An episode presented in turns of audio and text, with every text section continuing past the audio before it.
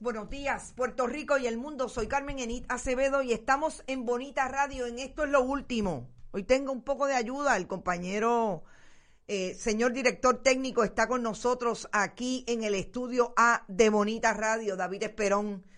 Y como siempre, a esta hora, en Esto es lo último, estamos desde Bonita Radio en todas las plataformas y también en la red informativa. La red informativa que tiene como estaciones hermanas al 1470 AM 106.3 FM en Orocovis, Radio Cumbre.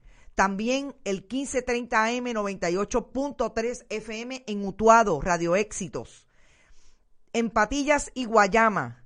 Moca, Aguadilla, Red 93. Radio Grito en Lares 93.3 FM. Y el 100.7 107.9, perdón, Aguadilla, Restauración 107. Estamos aquí desde San Juan, Puerto Rico, para todas nuestras eh, estaciones que nos repiten contenidos entre el este, noreste, centro y el oeste del país. Y hoy tenemos un programa que definitivamente es va de Puerto Rico hacia Estados Unidos en dos vías. Puerto Rico, porque tenemos que hablar de lo que está ocurriendo en Puerto Rico con la tragedia, el asesinato de tres policías y lo que no ha logrado todavía las autoridades en términos de arrestar al sospechoso. Carlos Cotocruz, un fugitivo federal desde el 2019, que se le escapó a los federales y todavía no dan con él, es la persona que aparentemente estaba con el hombre que fue encontrado asesinado ayer a la una y media de la madrugada eh, en este hecho que cobró la vida de tres agentes, dos municipales, uno estatal y que hoy todavía mantiene en vilo a las autoridades y a un cuarto agente de la policía municipal que todavía no ha salido de la el centro médico donde está hospitalizado.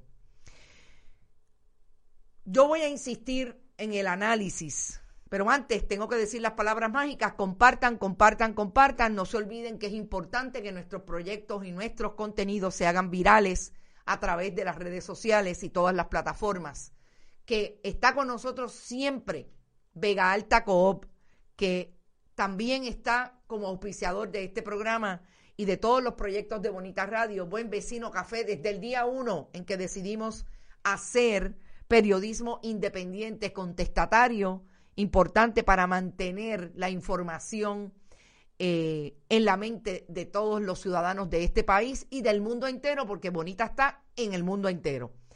Igualmente, con nosotros siempre la cooperativa Abraham Rosa. Y pueden ir a bonitasradio.net y allí donar a través de PayPal y tarjetas de crédito para el proyecto Bonitas Radio, que también pueden hacerlo a través de la Fundación Periodismo Siglo XXI en su ATH móvil, Fundación Periodismo 21, en la aplicación de negocios.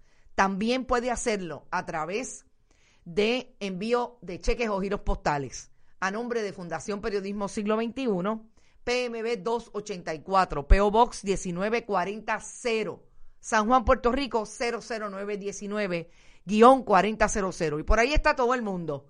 Desde Nueva York está Josian Ortiz. Saludos, Josian. Tengo información para ti y para compartir contigo que sé que siempre estás dispuesto a apoyar el proyecto de Bonita, así es que nos hablamos pronto. Está con nosotros Rosa Banch desde el oeste borincano. Gracias, Rosa, por siempre estar por ahí. Y Lourdes Ríos, Margarita López, un psicópata cualquiera que refleja el deterioro de la sociedad civil puertorriqueña. Me imagino que estás hablando del sospechoso de asesinar a los tres policías. Gracias, Margarita, por estar también siempre con nosotros desde Nueva York. Héctor Rivera Feliciano, saludos. Javier Jiménez Díaz, Mac Scott, desde Texas presente, Magdi Cabán, una de nuestras primeras internautas identificadas con este proyecto. Buenos días, bonita, y a todos y a todos, Adalberto desde Texas, Papo Doner, Florida, Está todo el mundo por ahí. Irisita Delgado. Hola, soy yo, Cleopatra. ¿Alguien sabe de mi amiga Tata la Cristiana? No, nadie sabe de María Milagros Tata Charbonnier. Alguien me preguntó y yo le decía, Yo estoy segura que Tata debe estar tratando de ver cómo sale ella y cómo saca a su hijo. Así que esas son las, los cursos que siguen las investigaciones eh, que llegan a los tribunales en el caso de María Milagro Chauronier. Estamos hablando de corrupción. Y estoy segura que entre sus abogados ella están no solamente mirando el descubrimiento de prueba, que es lo que va a determinar si en efecto su defensa entiende que hay por dónde irse y pedir la desestimación de ese caso. Y además, importante, el contexto en que se da la corrupción por la que está. ¿Te está gustando este episodio? Hazte fan desde el botón apoyar del podcast de Nivos. Elige tu aportación y podrás escuchar este y el resto de sus episodios extra. Además, ayudarás a su productor a seguir creando contenido con la misma pasión y dedicación.